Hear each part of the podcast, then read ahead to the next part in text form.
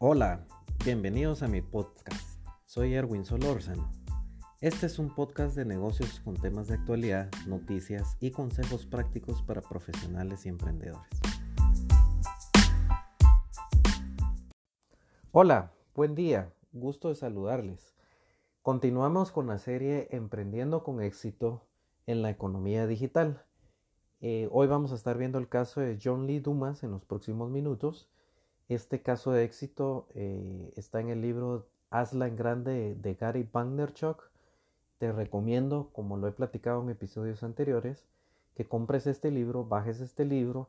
Eh, te va a dar una idea de cómo triunfar a través eh, de las redes sociales y poder hacer negocios en la economía digital y poder manejar de una mejor forma las redes sociales. El relato comienza así. Estaba muriendo lentamente en el cubículo. ¿Te suena esto familiar? Si todavía eres joven y sigues estudiando, ¿estás tratando de evitar esta sensación a toda costa? Tenía todo este mundo creativo en mi interior, pero no podía usarlo. Sentía como que se me ahogara en mi propia creatividad porque tenía que vestir traje y corbata y ser muy formal. Todo era blanco y negro y yo necesitaba algo de color en mi vida. Hasta antes de cumplir 32 años, la vida de John Lee Dumas fue tan tradicional como cualquiera. John era nieto de dos veteranos del ejército e hijo de un abogado general de la Marina, así que la vocación por el servicio corría por su sangre. En 1998 dejó su pueblo Maine porque obtuvo una beca en el Cuerpo de Capacitación de Oficiales de la Reserva con lo que realizó una licenciatura en estudios norteamericanos en Providence College, en Rhode Island. Un año exacto después de graduarse de la universidad, John formó parte de la primera ronda de oficiales comisionados después del 11 de septiembre, por lo que tuvo que hacer un viaje obligatorio de 13 meses a Irak. Pasó cuatro años activo antes de regresar al mundo civil y ahora estaba al principio de una estancia de cuatro años como capitán en las reservas, pero fuera de esto, no tenía idea de qué hacer con su vida. Probó con la escuela de derecho, pero la dejó seis meses después. Luego trabajó algunos años en el campo de las finanzas corporativas, pero cuando vio a la gente que trabajaba en los puestos superiores al suyo, supo que no quería estar ahí. Tenía la sensación de que estaba destinado a ser empresario, pero no sabía lo que eso implicaba en realidad ni cómo comenzar. Entonces empezó a leer libros de desarrollo personal y de negocios. En el 2009, un mes después de su publicación, leyó Crush It. Y ese fue el libro que lo inspiró a dejar el trabajo en finanzas y mudarse a San Diego, donde nunca había estado antes, y convertirse en agente de bienes raíces. Trabajó ahí tres años, pero no sentía que el empleo fuera perfecto para él. A pesar de todo, continuó releyendo Crush It cada año y en el 2012 comprendió algo nuevo. Y había hecho énfasis en que tenías que construir una marca personal sin importar en qué industria trabajes. Y John se dio cuenta de que no estaba haciendo eso en absoluto. Tenía una página personal de Facebook, pero ni siquiera estaba en LinkedIn o Twitter ni parecía que tuviera alguna actividad profesional. Entonces supo que tenía que cambiar esta situación de inmediato. Otra cosa que captó su atención fueron los podcasts, pero como no estaba seguro de lo que eran, decidió investigar. Así descubrió que eran gratuitos y que ofrecían contenidos enfocados y dirigidos a públicos específicos. Todos esos libros y audiolibros de desarrollo personal se volvían cada vez más costosos y si ahora iba a construir una marca personal, tendría que leer y escuchar mucho más. Así pues, parecía que los podcasts eran justo lo que necesitaba. Así fue como me enamoré de este medio y me convertí en un superconsumidor. Durante ocho horas y ocho meses diarios, escuché todos los podcasts que pude y entonces noté, vaya, Manejo todos los días para ir a la oficina y voy al gimnasio varias veces por semana. Así que necesito encontrar ese programa de siete días donde entrevisten a un empresario y éste hable de sus fracasos, de las lecciones aprendidas y de los momentos de epifanía. Abrí iTunes para buscar un programa como lo que acabo de escribir y vi que no existía. Entonces pensé, no puedo creer esto. ¿Por qué no ser la persona que cree ese programa?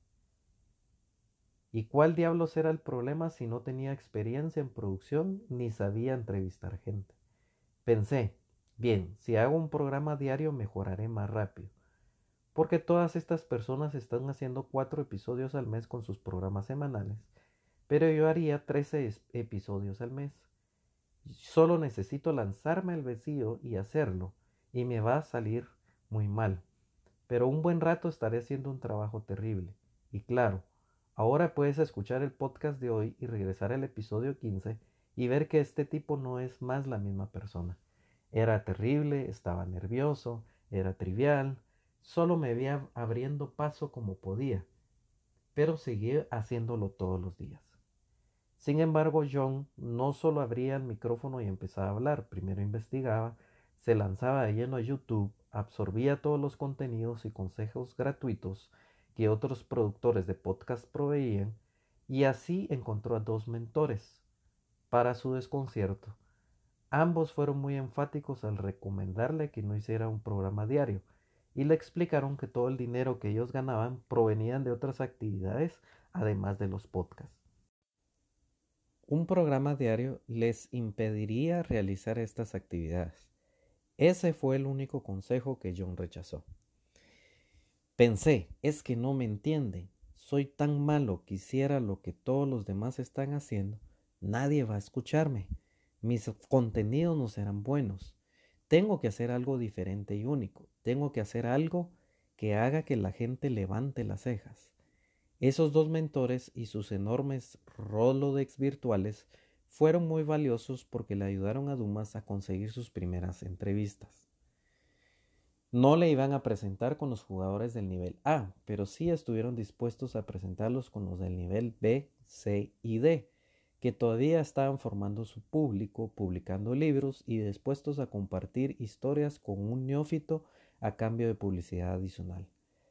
Tal vez te parezca que John tenía más confianza en sí mismo que el humano promedio, pero a pesar de su convicción de que debería hacer un podcast todos los días para aprender sobre la marcha y de que esa era la mejor manera de crear un producto de calidad, y a pesar de que muchos de sus primeros invitados tenían perfiles relativamente bajos, y de que el público tuvo una respuesta positiva casi de inmediato, y tiempo después el síndrome del impostor casi lo paralizó.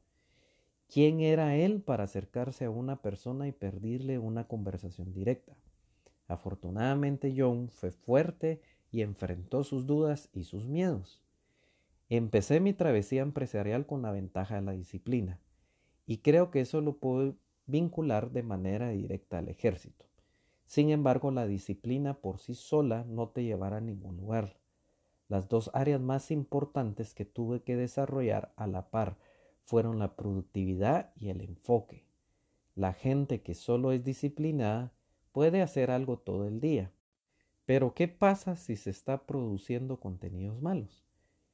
Ahí es donde entra en juego la productividad y no vas a poder producir de manera consistente contenidos buenos a menos de que puedas bloquear eso a lo que yo llamo armas de destrucción masiva. En septiembre del 2012, John lanzó su podcast, Emprendedores en Fuego en español. Los invitados compartían sus entrevistas con sus grandes audiencias y así fue como el podcast empezó a aparecer en las listas de iTunes. Gracias a este efecto, en dos meses y medio, el podcast alcanzó más de 100.000 descargas únicas. John empezó a recibir entrevistas para asistir a conferencias y esto le, dio mayor credibilidad.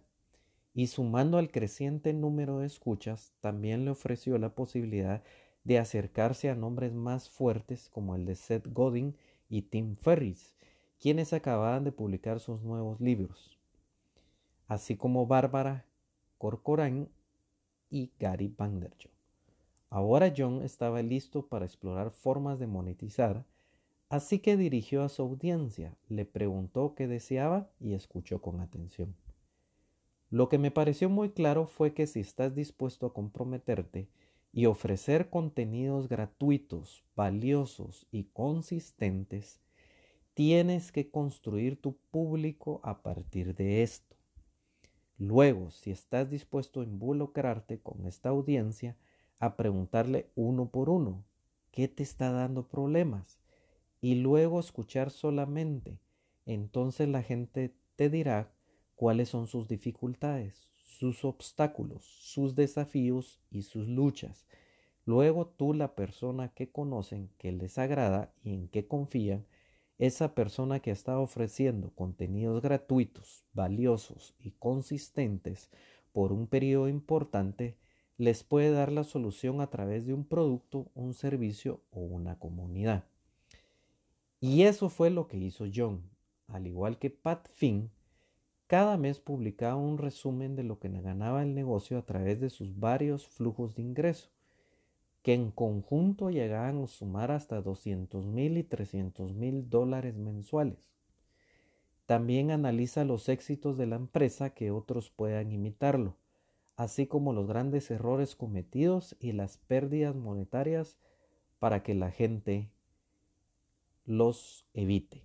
A pesar de ser multimillonario, John sigue leyendo Crush It cada año. Él lo dice. Lo que me hace volver al libro una y otra vez es que habla de la posibilidad de hacerse de una buena parte del mercado rápidamente.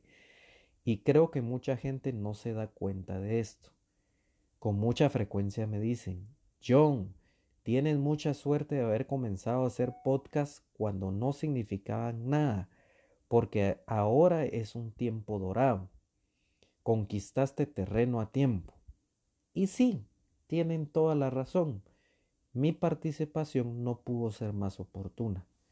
Sin embargo, no se dan cuenta que siempre viene algo nuevo y no se están enfocando en ello. Solo miran al pasado y a pesar de que viene nuevas plataformas, por ejemplo, los Instagram Story, eh, el Facebook Live, Siempre existe esa clase de oportunidad para participar oportunamente y convertirse en el indicado. Sí, en muchos nichos me consideran el rey de los podcasts, porque he podido construir un negocio que produce cifras de siete dígitos en esta área. Pero desde que yo lancé mi programa hasta ahora, han surgido personas que se convierten en el rey o la reina de Periscope, de Snapchat y de Instagram. Estas plataformas ni siquiera existían cuando yo lancé mi podcast. Y mientras la gente dice, John, el barco de los podcasts partió sin nosotros, yo pienso, sí, y también se fue el barco de todas las otras oportunidades. Lo que yo aprendí en Crush It y que sigue siendo relevante para mí es que siempre debes mantener la vista puesta en el horizonte. Terminando con esta historia, podemos ver aquí eh, dos temas importantes. Tienes que hacer de, la plataforma que deseas utilizar, en el caso de John Dumas, que él decidió volcar su creatividad y sus contenidos sobre la plataforma de podcast. Él lo hizo con pasión, él lo hizo desinteresadamente, él lo hizo por querer aportar contenidos valiosos, contenidos de valor. Después, cuando ya construyó esa masa de audiencia y la fidelizó y aprendió a escuchar qué era lo que ellos necesitaban, después vino el negocio a través de lo que había desarrollado. Y lo segundo es esto último que acabamos de, leer de la experiencia de John Dumas, es estar siempre viendo el horizonte porque siempre vendrán nuevas plataformas de poder interactuar y de poder transmitir la creatividad, tu marca personal, los contenidos valiosos. El consejo, pues, eh, se va repitiendo a través de todas estas historias de éxito. Es la pasión con lo que le hacen. Ser genuino y no pretender ser otra persona que realmente no es uno. Y eso es importante porque la gente al escucharte se podrá identificar contigo, pero si eres una persona que no es auténticamente genuina, muy probablemente no vas a recibir esa aceptación que estés buscando. Pues ánimo, adelante, la idea que tú tengas. Hemos hablado eh, de un ex abogado que, que se puso a hacer una dieta vegana y empezó a correr triatlón y cómo logró tener éxito en, este caso. Es importante, es interesante ese caso. Yo lo que veo es, se está abriendo una oportunidad como nunca antes en la historia de la humanidad. Tal vez ya lo, me has escuchado el que lo digo, pero lo vuelvo y lo repito. Es emocionante porque nos permite llegar a nichos de mercados tan específicos eh, y, que se puede monetizar y, y, realmente hacer lo que uno le apasiona y, y ser uno mismo y que el mercado decida comprarte o no comprarte tu, marca personal como tal. Eh, déjame tus comentarios. Eh, estoy aquí en las redes sociales, me puedes encontrar. Y gracias por escuchar otro episodio más.